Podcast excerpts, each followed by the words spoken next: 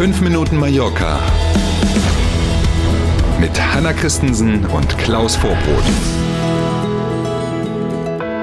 Letzter Tag im Februar und diese letzten Februartage 2023, die werden uns auf Mallorca hier ganz sicher in Erinnerung bleiben. Wir starten mal mit 5 Minuten Mallorca. Guten Morgen.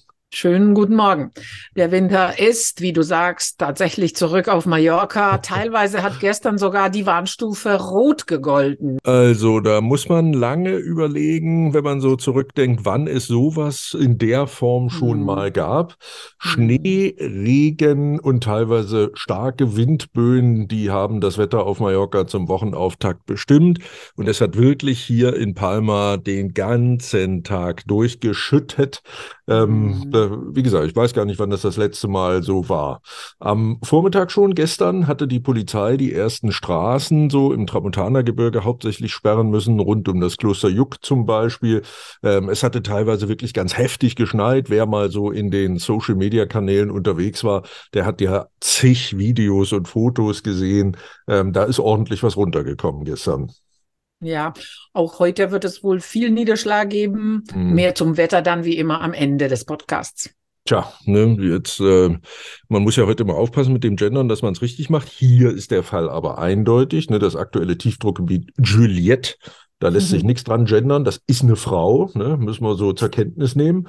Das hat übrigens gestern auch dafür gesorgt, dass es nirgends auf der Insel, auch das hat man nicht so oft, äh, Temperaturwerte gab, die in den zweistelligen Bereich gereicht haben. Also selbst die mhm. Höchsttemperaturen blieben gestern überall auf der Insel einstellig. Irre.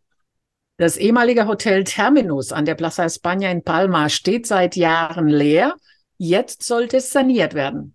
Ultima Hora berichtet online über die Pläne für das Haus, das zwischen 1936 und 2019 vermietet war. Unter anderem eben war ein Hotel drinne. Es gehört eigentlich der Bahngesellschaft von Mallorca, SFM, und an die ist es dann eben auch zurückgegangen. Die will auch selber das Gebäude nutzen und nach der Sanierung dann einziehen, aber auch soziale und kulturelle Organisationen sollen dort ein neues Zuhause finden. Der Inselrat von Mallorca hat jetzt grünes Licht für die neue Nutzung gegeben. Es kann also losgehen. Äh, der Gebäudekomplex direkt neben dem Bahnhof an der Plaza España steht ja seit 2007 unter mhm. Denkmalschutz. Es gibt also bestimmt Auflagen für die Sanierung. Einfach wird es nicht. Das denke ich auch. Das dürfte ja vermutlich zuallererst auch sowas wie die Fassade und so betreffen. Ähm, da passt es vielleicht ganz gut, dass auf der Plaza España ja sowieso viel rumgebaut wird momentan. Ja. Und hoffentlich sind diese Sonderkosten eben im Thema Denkmalschutz schon in den Gesamtkosten äh, mit einkalkuliert. Die Pläne sehen vor, dass die Sanierung rund 4,7 Millionen Euro kosten soll. Damit kann man schon ein bisschen was machen. Hm. Valia. Ja, ja genau. Waren wir schon lange nicht beim richtig, Thema. Richtig. Aber das Wetter, Frau Armengold, das Wetter, das kostet Aha. Stimmen. Aber hallo.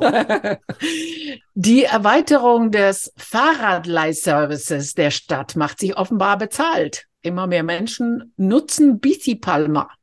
Wir hatten ja schon mehrfach in unserem Podcast drüber gesprochen. Das war ja ähm, zum Ende des vergangenen Jahres einmal komplett in Anführungszeichen abgeschaltet worden, weil ja auch das technische System der Nutzung dahinter auf eine neue App umgestellt wurde. Bei der Gelegenheit wurden die Verleihstationen ja erneuert und auch neue Räder angeschafft.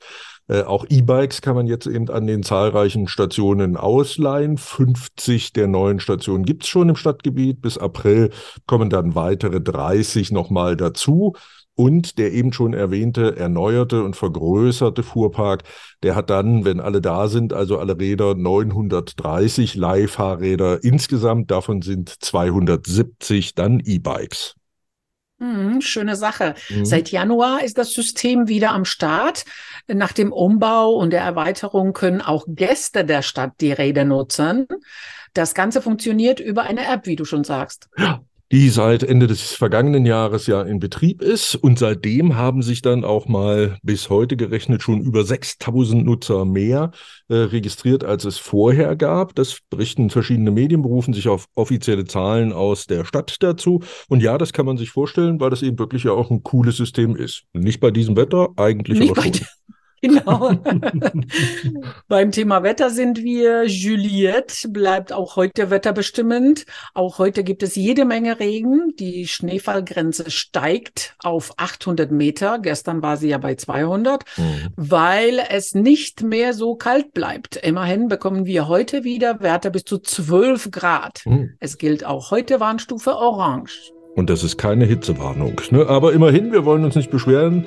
12 äh, Grad besser als 8 Grad gestern. In diesem genau. Sinne, einen schönen Dienstag. Wir freuen uns gemeinsam auf noch schöneres Wetter, hoffentlich dann demnächst auch wieder.